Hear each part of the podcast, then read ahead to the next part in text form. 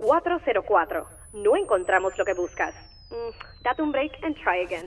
Esto es Comando Z. Donde el fracaso no es opcional, pero el éxito es obligatorio. Con ustedes, Leis Curvelo. Aquí Leis Curvelo en otro episodio más de Command Z Podcast. Corillo, si les gustó con lo que arrancamos este season, este episodio está para chuparse los dedos. Pero antes, recuerda que cada uno de nuestros episodios cuenta con un behind the scenes y este no es la excepción. Junto al gran Guillermo Martínez. Ya saben, tienen dos opciones, o van directo a nuestro shop y le dan download solito a este behind the scenes de Guillermo, o nos dan de su amor con nuestro Patreon donde pueden tener acceso exclusivo a todos nuestros behind the scenes, guías, checklists, ebooks y un montón de contenido enfocado en tu crecimiento profesional. Échenle dos. Así, ahora sí, el episodio de hoy, Movie Animation con el único e inigualable Guillermo Martínez. Guillermo Martínez es jefe de historia de la comedia de largometraje original de Sony Pictures Animation, The Mitchells vs. The Machines. Martínez nació y se crió en Bayamón, Puerto Rico y obtuvo su licenciatura en el diseño en la Escuela de Artes Plásticas de San Juan, Puerto Rico, antes de asistir a la Academy Art of University para realizar su maestría. Antes de unirse a Sony Pictures Animation, Martínez se desempeñó como artista de historias en Laika Studios, en Kubo and the Two Strings y Missing Link. Los créditos adicionales de Martínez incluyen el artista del guion gráfico y el escritor de la serie de Cartoon Network We Bear Bears. También en Cartoon Network desarrolló un cortometraje para el programa Clearance. Corillo, recuerden que si les gusta todo lo que estamos trayendo para ustedes, pueden darnos de su amor con un review en Apple Podcast al finalizar este gran episodio que se llama The Movie Animation junto a Guillermo Martínez. Así que dale oído. Estamos en otro episodio más de Command Z Podcast. Yo me siento súper privilegiada en el día de hoy. Eh, estos de estos episodios en los cuales yo digo, wow, a en la China, conseguí esta persona. hoy tenemos con nosotros a Guillermo Martínez. ¿Cómo te encuentras, Guillermo? Pues súper, súper bien. Este, es recién levantado. So estoy como que. Se me olvidó que, que, que ya es, es, tardecito y acá es temprano, pero estoy súper, súper pompeado. yo por lo menos me, me que me bañé, tú sabes, comí, acá estamos de, de casi de lunch. sí, yo, yo estoy a, yo, yo este, me acabo de levantar y, y estoy como que, que deja buscar el desayuno, el desayuno. So, este es de, los, de, los, de las entrevistas más tempranas que he hecho, pero estoy me, me, me yo, bueno, yo, yo espero que no, no dañarte el cerebro con estas preguntas, pero ahí le vamos. Ah, ya el cerebro está bastante dañado. So. bueno, para las personas que, que, no te conocen todavía, que no han visto tu trabajo, que deben estar metidos debajo de una roca, pero cuéntanos, ¿quién eres y a qué te dedicas? Pues mi nombre es Guillermo Martínez, para los que no me conocen, y yo, yo, yo trabajo en la industria de animación este, cinematográfica acá en Los Ángeles este, y trabajo con el estudio Sony Pictures Animation, que ellos fueron los que hicieron Spider-Man Into the Spider-Verse, este, Cloudy with a Chance of Meatballs, y trabajé como lo que se le llama el Head of Story, que es como el supervisor del departamento de storyboarding de la película este, The Mitchells vs. The Machines, que está ahora en Netflix, y, y, pero antes de eso estuve trabajando en otros lugares como en Laika, que fueron los que hicieron Coraline y Paranorman haciendo lo mismo, el, mismo trabajo este, que es storyboarding. Y para aquellos que no saben lo que es storyboarding, pues más... Es básicamente como hacer este cómics, básicamente coger el libreto del director o del guionista y trasladarlo a, algo visual para entonces que después de entonces pues, averiguar si esta película funciona o no. Y básicamente lo que nos llamamos son se llama story artist por el hecho de que es como que estamos añadiendo la historia. Estamos como que, por ejemplo, hay cosas que a veces en el libreto no funcionan cuando se, se trasladan a lo visual y nosotros pues buscamos maneras de como que cómo hacer lo que funcione. Entonces, antes de que vaya a, a lighting, animación, a sonido, sea, queremos hacer, tomar esas decisiones antes. Y esa, esa es como que la, la, versión más clean de la web de nosotros. Pues qué bueno que mencionas eso, porque justamente estaba por preguntarte, vi, vi que tienes un, portafolio súper gigantesco, que trabajaste en We Bear, Bears para Cartoon Network y quería explicar justamente eso, como que cuál es la diferencia entre un guion gráfico y un escritor específicamente, o cuáles son tus funciones dentro de, de, de, esa línea de profesión. Pues eh, depende, porque este, hay, hay, hay subversiones, lo que es storyboarding, pues como que tiene sus propias ramas, y este, está está el storyboard, en lo que es el, el, guion, gráfico, que la manera en que lo pusiste, en verdad es, excelente. Yo creo que esa es la mejor descripción de lo que es un storyboard artist. este, pero el storyboard artist lo que mayormente hace es como que sí, que traslada eso a, ah, el libreto lo, traslada, a, algo, a, algo visual, a, lo que se llama como que un story panel, que es como parece un comic strip hecho a la API, donde tú pues empiezas a tomar las decisiones de como que de dónde es que va a ir la cámara, cómo los personajes van a actuar y este el, el tono, el, nosotros nos encargamos del tono. Hay como que nosotros se les dice que somos como los, los, DP, los, los, los, cinematógrafos, los directors of photography de la película. Porque estamos tomando esas decisiones de cómo, cómo se va a ver la película. No solamente también en lo visual, sino también en lo, en, lo, que tiene que ver con la historia. Este, en especial, eh, entonces, está también el guionista, pues obviamente pues, escribe eso, pero hay veces que ha sucedido mucho en la industria de animación que hay muchos guionistas que no son muy visuales. So, te pueden contar una historia que, que cuando tú la lees en el libreto, pues hacen, tienen mucho sentido y súper. Cuando la trasladas a, una, a la película, ves que las cosas están como que no funcionando por el hecho de que es como coger un libro, una novela y trasladarla exactamente como es a lo visual.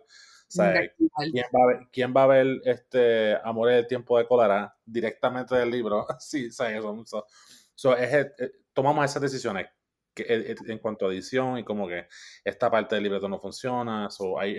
es algo que, que, involucra mucho trabajo. Pero también este, en cuanto a lo que yo hice en We Berbers, que fue que fui guionista y storyboard artist, ahí pues que es una labor que se hace mucho en Cartoon Network, es el que tú, a ti te da, por ejemplo, hay un escritor en, en, la película, en, en, el show de televisión, que escribe lo que se le llama un outline, o en mucha gente le dice escarlata o algo así, no estoy seguro. Y escriben este, acto 1 tiene un párrafo, acto 2 tiene un párrafo, acto 3 tiene un párrafo. Entonces lo que nosotros hacemos es, cogemos eso y lo, y lo transformamos en un libreto y a la misma vez hacemos el storyboard para ese libreto. Entonces nosotros nos encargamos en el diálogo, tomamos decisiones de cosas que no funcionaron en, en, el outline. Este, so hay, esas son sus varias versiones de, la, de, cómo hacer el storyboarding y están otras también la gente que simplemente el libreto se queda como es y nosotros simplemente dibujamos lo que está en el libreto. O sea, hay diferentes versiones y yo, esa es la manera más larga de explicar mi labor. Pues tú sabes que me puse a pensar y dentro de lo que, lo que estás contando, tal vez lo podemos asociar un poco con, con UX y UI. Como que, no, Bella, te pregunto, ¿ustedes llegan a hacer lo que es color, eh, selección de, de, por ejemplo, de textura para el personaje? En ese punto no, ¿verdad? ¿O sí? No, eh, nosotros, nosotros este, eso, eso ya le cae entonces al departamento que se llama el Visual Development. Entonces ahí están los production designers, que son los que se encargan de la producción del design, son, son los que se encargan estas son las texturas que vamos a usar, estos son los colores que vamos a usar en esta escena, este, ellos se encargan del diseño de los personajes, pero hay un momento, hay una fase en la película este, donde, que es bien seca al principio, donde como que el production designer y el storyboard artist está trabajando a la par.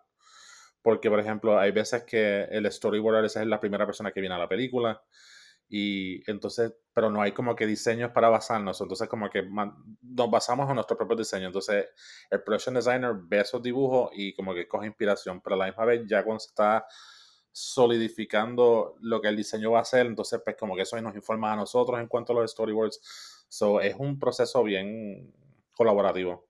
pero esa, decisión, si esa decisión es de como, que UI y toda esa cosa, pues como que eso le cae más al production designer, que ellos son los que entonces, por ejemplo, en nuestra situación, ellos son los que hablan con el departamento de con ImageWorks, que son los que, se, los que se encargan de la animación, de los efectos especiales, y ellos son los que pues trabajan junto con ellos. Nosotros en storyboarding nos encargamos de trabajar más con el director. O sea que en un Gantt chart básicamente van trabajando al mismo tiempo, eh, aunque sean como que secciones diferentes, se encuentran en ese punto. Qué, qué nítido. Sí, yo, yo... sí, no, no, dime. Ah, más bien.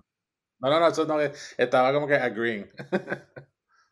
yo, por ejemplo, en mi caso, yo hago experiencias de usuario y entonces, pues sí, nosotros hacemos wireframe, hacemos toda la logística de cómo el usuario va a interactuar con el contenido, pero no llegamos tal vez al punto, muchas personas sí, pero no necesariamente se, se, se trabaja así en la industria, eh, se trabaja lo que es la selección tipográfica, lo que es la selección de, de imágenes dentro de, de, la página web, eh, por ejemplo, las interacciones en términos de cómo se va a mover ese botón en un hover stay con una animación, así que ya eso es más como que del departamento de interfase, de UI, y, y se trabaja en, en, console también, porque obviamente hay que, hay que hablar sobre cómo se va a trabajar todo esto. Una vez nosotros estamos planificando, pues cómo se va a ejecutar, pero, pero es como que se, se divide, hay una, una, línea entre cada una de, las de, las de, las, bueno, de las disciplinas realmente.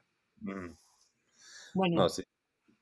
háblanos sobre, sobre animación. Eh, en pasadas entrevistas nosotros hemos hablado sobre los fundamentos de la animación. Por ejemplo, en la entrevista número 59 con Angélica Helvis hablamos un poquito. Eh, en la entrevista número 42 con Diana Tantinillo también hablamos sobre cómo ¿verdad? los principios de la animación son importantes para, para crear personajes que tengan ¿verdad? esa capacidad de, de uno eh, sentirse relacionado con, con, lo que es el, humano, de cómo se mueve el humano. Eh, ¿Cuáles son los fundamentos que consideras en la mayor, en, con mayor importancia dentro, dentro, de tu labor?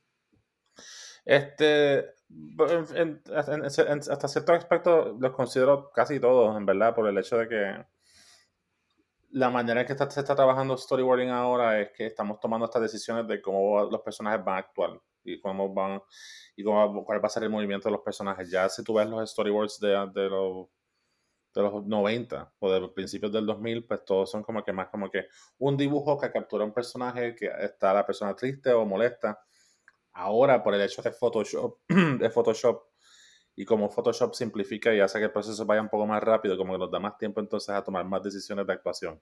So, por ejemplo, si tú ves un si tú ves un storyboard ahora este, eh, de películas recientes, parecen como si fuese como que no sé si tú has visto en, la, en los behind the scenes de las películas animadas a, a lápiz, donde tú ves como que, como que el personaje se está moviendo un montón, pero todavía se ve como que medio rough. Parece eso. O sea, llega un punto donde como que nos damos mucho movimiento. Y estamos, en, en, en, estamos añadiendo todos los principios de animación. O sea, estamos añadiendo squash and stretch, estamos añadiendo como que smudge, estamos, estamos añadiendo de todo. Pero si hay unos principios que para mí son los más importantes en cuanto a storyboarding, son tres en específico, que son, este, son timing, este, este, staging y appeal.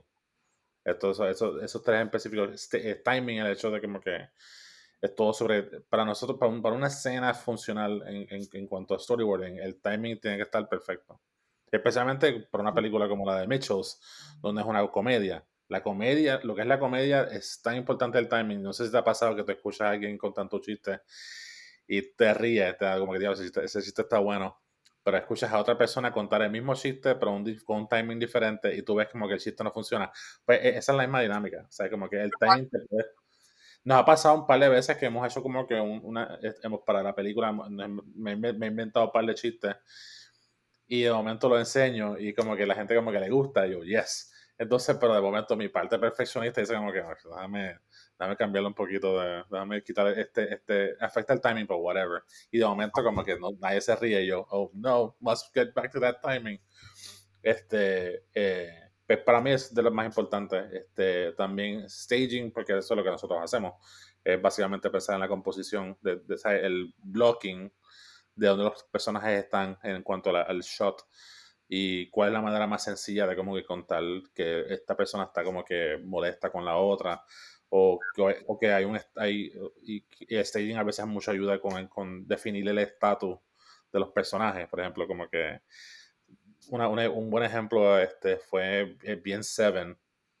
La, la, la, película Seven que es de David Fincher que es de eh, pues, en un momento donde están estos dos policías, que es Brad Pitt y Morgan Freeman, y están como compitiendo y están hablando como que, no, el caso es esto, no, no, y Brad Pitt dice como que, no, no entiendo, a mí no me cae, como que no, no.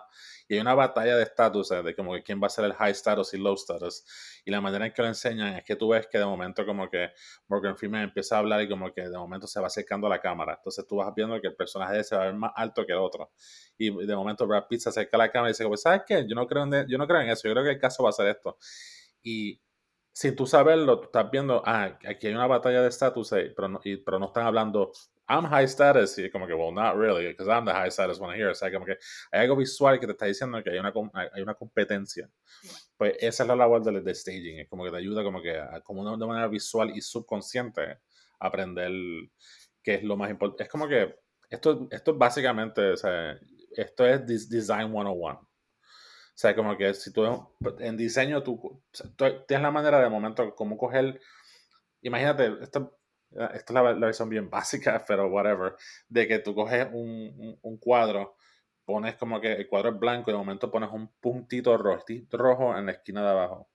tu ojo va a ir directamente a la esquina, al puntito rojo. Eso es lo que nosotros hacemos en staging en cuanto a storyboarding. Es como que de momento nosotros podemos con la composición hacer que tu ojo, el ojo de la audiencia caiga en ese punto. Es como que, ah, ok, ese es el personaje que la persona quiere ver, quiere que yo vea. Este, y eso es un, y yo puedo hablar de esto por hora, porque me interesa mucho. Y también el appeal, porque, you know, este, es algo que es bien importante, especialmente para lo que nosotros hacemos, que es como que este, como crear appeal en los personajes. Este, que es como, y, no, y appeal se, mal, se malinterpreta como si fuese como que, como que la, este, como, es cuteness, o sea, no- y no es cuteness, es como que, ¿qué es, lo, que, qué es lo que tú le puedes dar, por ejemplo, a los personajes de Monsters Inc. que tú como que digas, diablo, mano, yo quiero darle un abrazo a este tipo, o como que me cae súper bien, o sea, como que e- e- ese tipo de elementos que se malinterpreta, pero este, bien, bien importante, yo creo que para mí esos tres, y si fuese como que sacrificar, como que Guillermo, tienes que coger dos, pues yo cojo entonces timing y, y staging. staging. ¿Sabes qué? Dijiste eso de staging, es lo fabuloso del diseño, que muchas veces las personas no entienden que pueden extrapolar conceptos o técnicas de otras industrias, aplicarlas específicamente a la de ellos. En el, específicamente en mi caso, que yo hago experiencias de usuario, eh, eso del staging para nosotros también puede ser optimización y conversión. Nosotros tenemos que utilizar imágenes gráficas para darle a entender al usuario que, mira, aquí está el botón, como que tal vez ponemos una fotografía y está el muchacho en la computadora, pero las manos rara- raramente están pointed out el CTA, el, el botón ahí, es como que, ah, mira, señala aquí para que tu ojo vaya directamente al botón y hagas la compra, ¿verdad? Eh, y es bien interesante cómo los principios del diseño tú lo puedes aplicar, no importa qué tipo de diseño estás haciendo. Eh, así que me pareció súper curioso y dije, wow, espérate, ellos también lo utilizan como que súper nítido.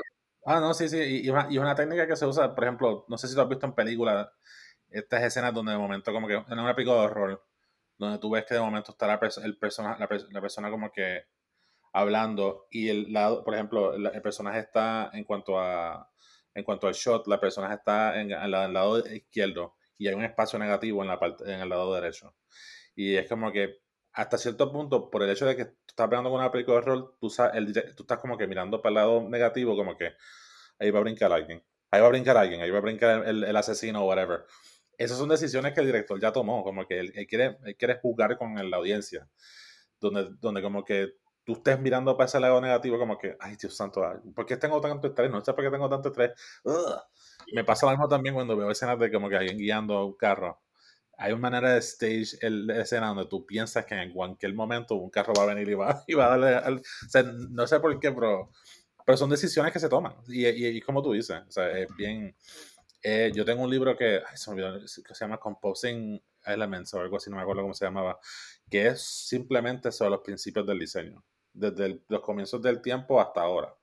Y para mí, y, y, y y sí, y yo por ejemplo que vengo de la Escuela de Artes Plásticas, o sea, tengo tanto, o sea, doy gracias que estuve en la Escuela de Artes Plásticas y no me están pagando por decir esto, pero... este, ¿Cómo? No, no hay anuncio pagado. Anuncio pagado, anuncio pagado. Este, pero yo pongo mi, mi Venmo este, al final de- del- podcast para que me manden algo.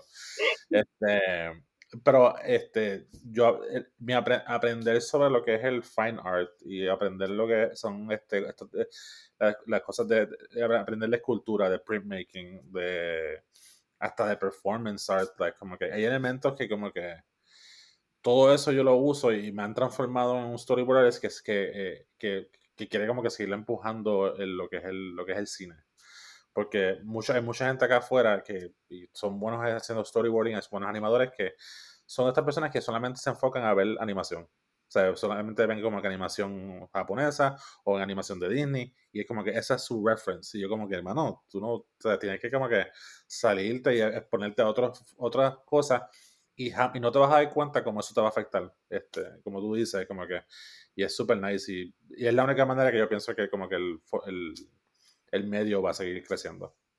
Sorry, Gorillo. Pero solo pasando para darles un dato. Guillermo y yo, luego de la entrevista, tenemos par de cosas que contarte en el behind the scenes. Si te pica la curiosidad saber de qué hablamos, te cuento que Guillermo nos habla sobre cómo conseguir trabajo como diseñador de guion gráfico, qué debe tener tu portafolio para que te consideren en la industria de animaciones, nuevas tendencias en la industria de animación y más. Yo no sé tú, pero yo solo veo dos opciones. O arrancas para el Patreon y te unes al corrido de los Commanders con nuestra suscripción, o vas al shop y le das download a ese behind the scenes. No dejes que te lo cuenten, corre para commandz.com commanzetapodcast.com. Ahora sí, seguimos con la super conversación. Literal, literal. Así que principios del diseño, Corillo, principios del diseño. Principios del Este, diseño, no me puedo ir, obviamente, sin preguntarte de Mitchells vs. The Machines. Cuéntanos sobre eso y sobre tu proceso trabajando para esta película tan brutal. Que, by the way, no, soy, no, no es por lamberojo, pero me encantó. Sentí los chistes tan 2021 porque había muchos detalles de social media que yo decía, diablo, eso es tan cierto. Como que los videos, los gatitos. Ok, no voy a dar más spoilers. Cuéntanos. No, este, pues, no, para mí fue como que yo empecé a trabajar en... la- Qué bueno que dices que se siente tan 2021 porque eso era un miedo de nosotros, como que, estamos empeza- estas películas empiezan como a cuatro años, cinco años, es como que... Wow, re- o sea, ¿no? ¿Tiene sentido? Pues fíjate, yo, yo jamás, o sea, sí sé que se, tra- se trabajan con, con años de anterioridad, pero wow, cuatro años. Sí, este, este sí, cuatro años, porque eh, esto es un proceso que toma mucho, mucho tiempo. Y si me preguntas a mí personalmente, yo pienso que no tiene que durar tanto. Just a very controversial este, pero el proceso es, es- es un proceso bastante lento. Pero cuando yo, cuando yo llegué, este, la razón que yo llegué fue porque entonces este, el director de la película, Mike Rianda, él, me, él, él y yo te- teníamos amistades en común. Y mu- él estaba buscando mucha gente muy berbers, como que mira, que estoy a punto de trabajar en esta película que se llama Mitchells vs. The Machines. Este, tenía otro nombre para, para ese tiempo, para ese tiempo. Este, hecho, se puede decir ahora que se llama, este, que se llamaba Control Alt Escape. Este, que es como que el, el shortcut. Pero eh, entonces aparentemente hicieron un- una entrevista a un par de niños en... o un fo- hicieron un focus group. Y el focus group, los niños como que, what's a shortcut? ¿Qué es Control Alt? Y fue como que, como que, ah, ok, no va a funcionar entonces. Pero para mí la, ese título era como que Control Alt y la palabra Escape era como que roja. Y yo decía como que, wow, esto se ve tan, tan cool y tú capturas lo que es la película. Pero event- eventualmente cambió a Mitchells vs. The Machines. Este, hubo una, hubo, mala mía que estoy como que ca- cambiando el, el tema, pero como que nunca, nunca he contado esto, pero este, hubo un, un, hubo un título que yo, que yo piché, como que, mira, y si le cambiamos el nombre a ella a Paige, Paige Mitchell, y que se llame Page Against the Machines. O sea, como que Rage Against the Machines, y de momento pues como que, yeah, let's add it to there. Y todo el mundo como que, who's Paige? What's Rage Against the Machine? Y yo, ¿sabes qué? Olvídate de eso. Anyway. este, pe- él, me- él estaba buscando gente en Weavers que, que, que hicieran storyboarding y que también fuesen guionistas, porque él, él mismo él vino de televisión. Él trabajó en un show que se llamaba Gravity Falls, que era para que salía en Disney, en Disney TV y, era, y había pegado un montón. Y, y a él le gustaba ese proceso, ese tipo de, de, de, de- artista y storyteller.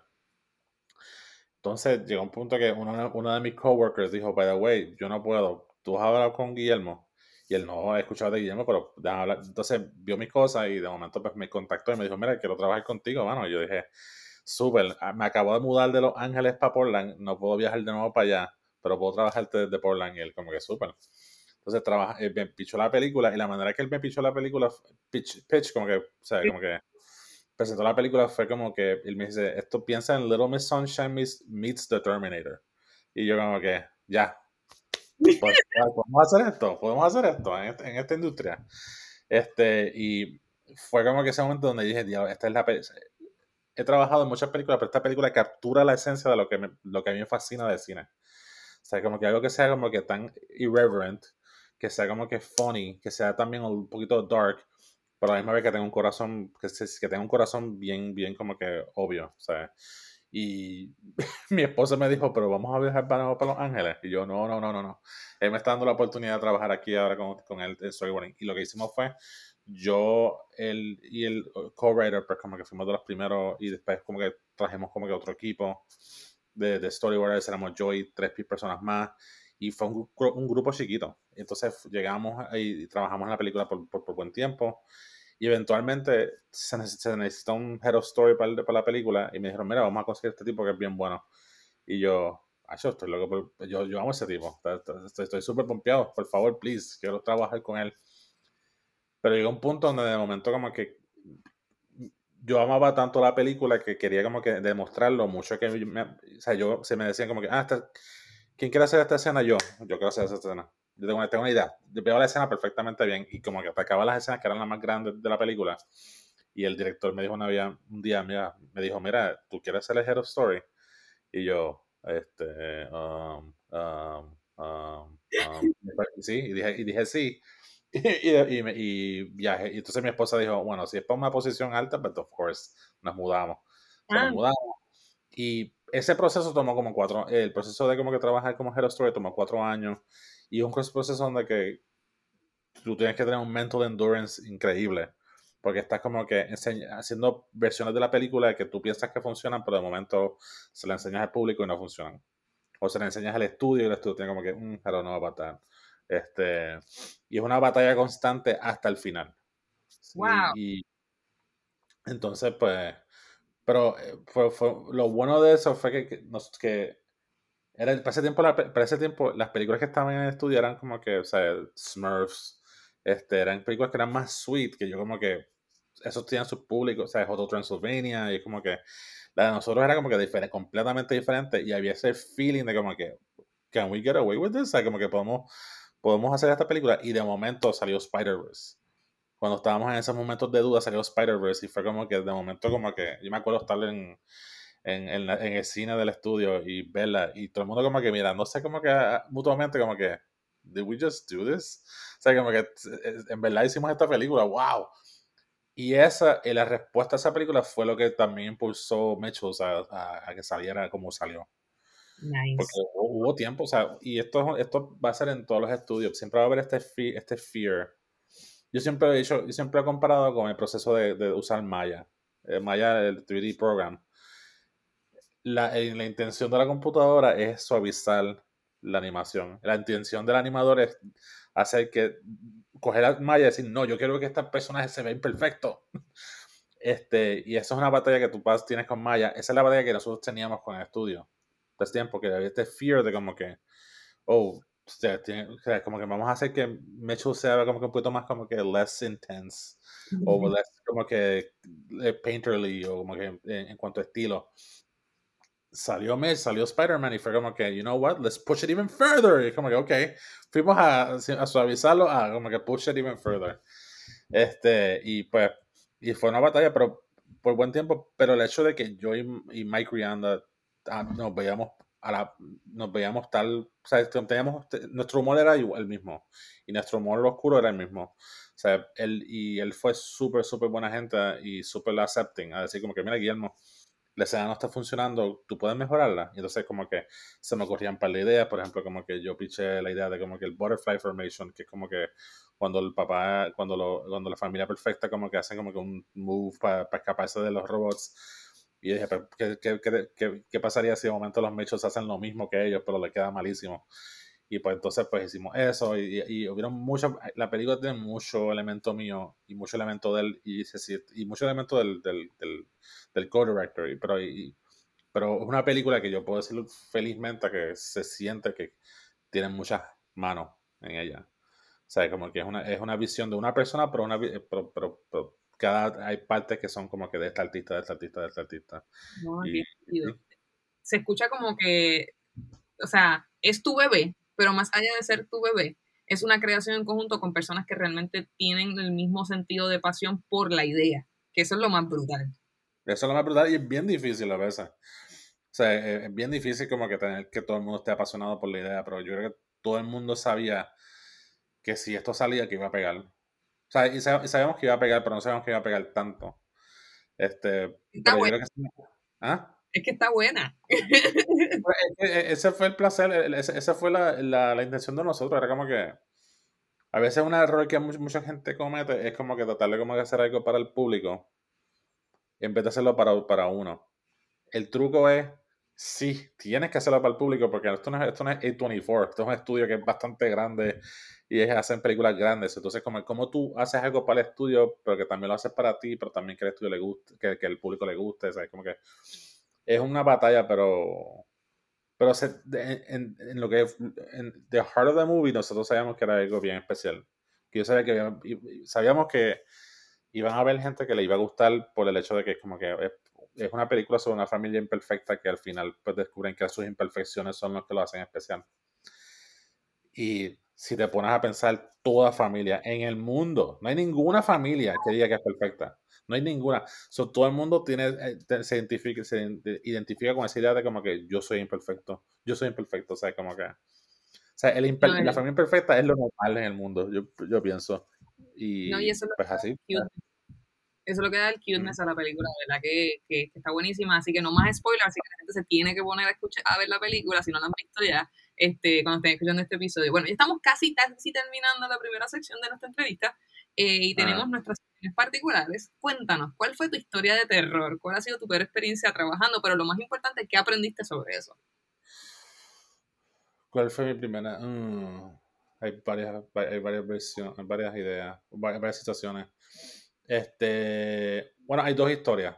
No son terror, terror, pero son, son bastante este, intensas. Este, al principio de la película, este, con Mitchells, nosotros, la, la, escena que era del Dino Stop, que era una, hay una escena en la película donde la familia está en, una, en un lugar, una, en un mini museo bien ghetto de, de, de dinosaurios, que, que en este momento los robots llegan. Este, spoiler alert.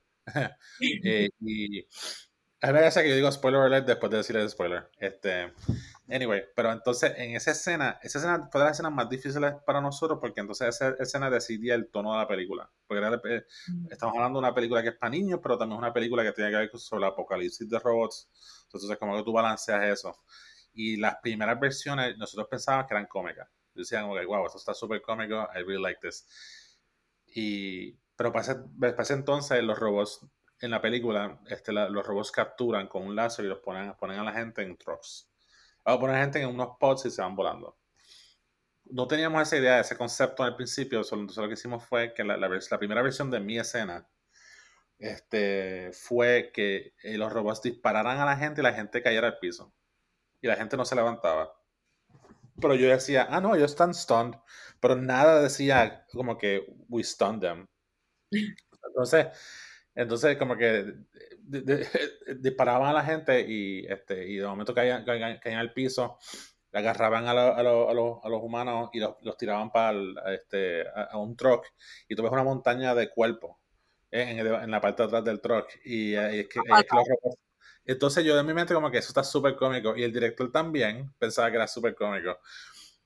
Hasta que lo pusimos al frente de un cine lleno de gente este, del estudio, que estaba el presidente del estudio, está el presidente de Sony, el presidente de Sony Animations, está el grupo de marketing, está todo, y veo que no hay nadie riéndose. Y de momento mi esposa me mira, me mira y me dice, loco, la gente está muerta. Y yo, no, están stoned. Y ella me dice, ¿dónde dice que están stoned? Y yo, oh my god. Entonces transformé una película que era G a una película que era R. Y de momento yo como que anda pa'l cara. Y yo como que, ¿qué voy a hacer? ¿Qué voy a hacer? Entonces, me, y, pero el, feeling fue bien, fue bien intenso porque entonces el presidente del estudio dijo como que, ¿ustedes están tratando de hacer una película que es para adultos o para niños? Y fue como que esa metía pata, fue, fue, fue, fue, fuerte. No fue tan fuerte como la segunda, pues, eh, historia de terror. Este, y, lo, y la manera en que yo crecí, pues te la cuento al final. fue este, fuimos a un cine en Long Beach donde fuimos a empezar. Okay, hubo, un, momento donde la película por, poco no salía. Y el presidente del estudio, este, y el presidente del estudio dijo que íbamos a hacer porque el, el head of Sony no está seguro todavía de la película. Piensa que todavía es muy oscura y es muy intensa. Y nosotros, como que, ¿sabes qué? Nosotros creemos en, este, en esta película tanto que vamos, vamos entonces a, presentársela a un público que no sabe nada de la película. Y, y, y, ver qué es lo que ellos deciden y hubo ese feeling de como que este, este, este grupo iba a decidir el, el, futuro de la película. Llegamos a este cine y hacemos lo que se llama un test, no un test screening, sino como que un screening este, para públicos que no saben lo que van a ver. Mm. Entonces ellos ven la película y dan su... Y, y, en el LA pasa mucho, que, que tú, no, tú vayas a un cine y como que, mira, vas a ver la versión de, este unfinished de esta película. Y yo como que, ah, super cool. So, vienen con esos ojos. Este, fuimos y toda la película, esto era antes de que hubiese animación, color, y, o, eran simplemente dibujos bien rough. Este, y nosotros como que vamos a presentarlo porque mucha gente ha visto esto. Este, esto es un proceso que, que, mucha gente sabe, que es el, el, storyboarding process. Nos sentamos y al lado de nosotros había una señora y dice, ah, yo he visto esto, lo, lo, lo, work in progress. Y yo, ah, qué bueno, qué bueno. Y, y ella me dice, sí, sí, sí, yo he visto los que son como que, son como 80% animado, entonces 20% storyboarded. Y nosotros, bueno, la, bueno, la, la película es 100% storyboarded. Y ya, ah, yo nunca he visto eso. ¿Te has visto eso? Y la otra muchacha, yo nunca lo he visto. En verdad, yo no sé si yo me puedo sentar a ver una película de storyboards. Y yo, y de momento, yo y el director hicimos como que, what have we done? Oh no. Y, y nos, nos, asustamos, pero vieron la película y al final la gente pues respondió. Al momento que, o sea, yo hice la escena donde, la, donde, spoiler alert, la, la, laptop, la laptop se rompe este, al principio de la película y fue en dibujo. De momento, cuando, la, eh, eh, cuando esa escena salió y era en dibujo, tú ves que todo el cine hizo, el cine hizo ¡Oh! so, en ese momento yo dije, ok, so, dibujo no, no, importa los dibujos, la gente va a capturarlo. Este, y esos para mí fueron de los dos momentos más, este, más intensos. Y lo que aprendí de ello es que sucede en estos momentos y lo que, lo que uno piensa que es el final del mundo ah, simplemente como que just makes you a little bit stronger.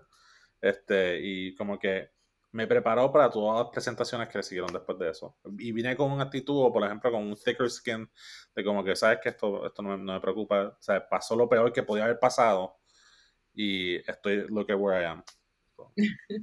bueno, ya vamos a cerrar esta, esta primera parte de, la entrevista. Si quieren escuchar más, tienen que darle al behind the scenes. Eh, cuéntanos, ¿por qué tú piensas que debe haber más diseñadores en la carrera, en la industria como tal? ¿Por qué diseño? Este, hay un porque yo pienso que en, la industria del cine, tú dices. En la industria de cine y en la industria en general, o sea, diseñadores en todas las disciplinas, pero en tu caso en la industria de cine, sí, sí. Mira, yo, yo, yo siempre uso este ejemplo porque como que mucha gente dice como que, ¿por qué diseños? Que en este momento yo estoy, no, importa donde tú estés parado, si tú estás parado en un lugar y miras, no tienes que ni mirar la cabeza, simplemente miras al frente tuyo y ves lo que ves al frente tuyo fue hecho por un diseñador. Todo lo que está alrededor de nosotros es creado por un diseñador. O sea, todo. O sea, ¿qué pasaría en un mundo si no hubiese gente diseñando cosas? ¿Ya te imaginas eso? ¿Te imaginas eso? Serían cajas. O sea, conozco un par de gente minimalista que le que dirían como que, yes, necesito eso en mi vida. Pero, pero hasta el, el, elemento minimalista, no, no digo minimalista de una manera derogatory, como que, o sea, porque eh, el, el proceso, hasta el elemento de lo, de, lo mínimo tiene su, su más en el diseño. Hay una, hay un, una, idea por qué. So, para mí como que el diseño está en todo. O sea, es, es importante. Es, la palabra diseño es como que tiene tanto, tanto poder. y, y, y, y, para mí, yo creo que especialmente en lo que yo hago, o sea, para, para nosotros es como que sin diseño no hay película. Y estamos hablando en el diseño visual, pero también estamos hablando en el diseño no visual. Estoy, estoy yéndome súper deep en el diseño en, cuanto al escrito. O sea, hay, si, tú, si, tú, lees algo que a ti te gusta y te hace sentir bien, hay un diseño en, en el sentido de las palabras y en la manera y una armonía en, cuanto a las palabras que, o sea, el, la parte del cerebro que estás usando eh, está, está diseñando algo con palabras para crear unas emociones. Entonces, para mí, como que no, para mí el diseño es todo. El diseño no es todo eso. Si alguien de momento te dice que no hay chavos en los diseños, no hay chavos en ser diseñador, no, hecho, no hay chavos. Hay miles y miles y millones y millones y millones y billones de chavos en diseño. Dad. Eso es como que, este, no sé si eso contesta la pregunta, pero para mí como que, eh, ya. Así que ya saben, hay un millón de oportunidades para volverse rico en la industria de diseño. Yo sé, yo sé. I mean, you know, yeah, no, este, no, sí, este, hay, es que no sé, eh, ya, esto me, toma, me tomaría como tres horas hablar de esto, pero este, es que de todo, o sea, diseño de ropa, diseño de muebles, diseño de, interiores, diseño de como que, no sé, de, juguetes, o sea, estoy rodeado de diseño. No, diseño hasta, hasta, hasta, mi jardín es creado por un diseñador. te, te, agradecemos un millón por esta super entrevista. Esta es la primera parte, así que ya saben que vamos ahora para el behind the scenes, así que le tienen que dar play también. Y Guillermo, muchas gracias por estar con nosotros. Yeah, of course. Puedes buscar más episodios a través de nuestra página web comanzetapodcast.com o seguirnos a través de nuestras redes sociales en Facebook y Twitter como Comanceta Podcast y en Instagram como Comanceta Podcast PR. También puedes escucharnos a través de Apple Podcasts, Google Podcasts y Spotify. Ah, y no se puede olvidar, este episodio ha sido producido y editado por Wesley Maldonado, el duro de los comunicadores audiovisuales. Si quieres sonar como nosotros, escríbenos a comanzetapodcast.com y vamos a darle ese toque a tu sandunga creativa. Las opiniones vertidas en este programa son exclusiva responsabilidad de quienes las emiten y no representan a Coman Podcast ni a sus auspiciadores.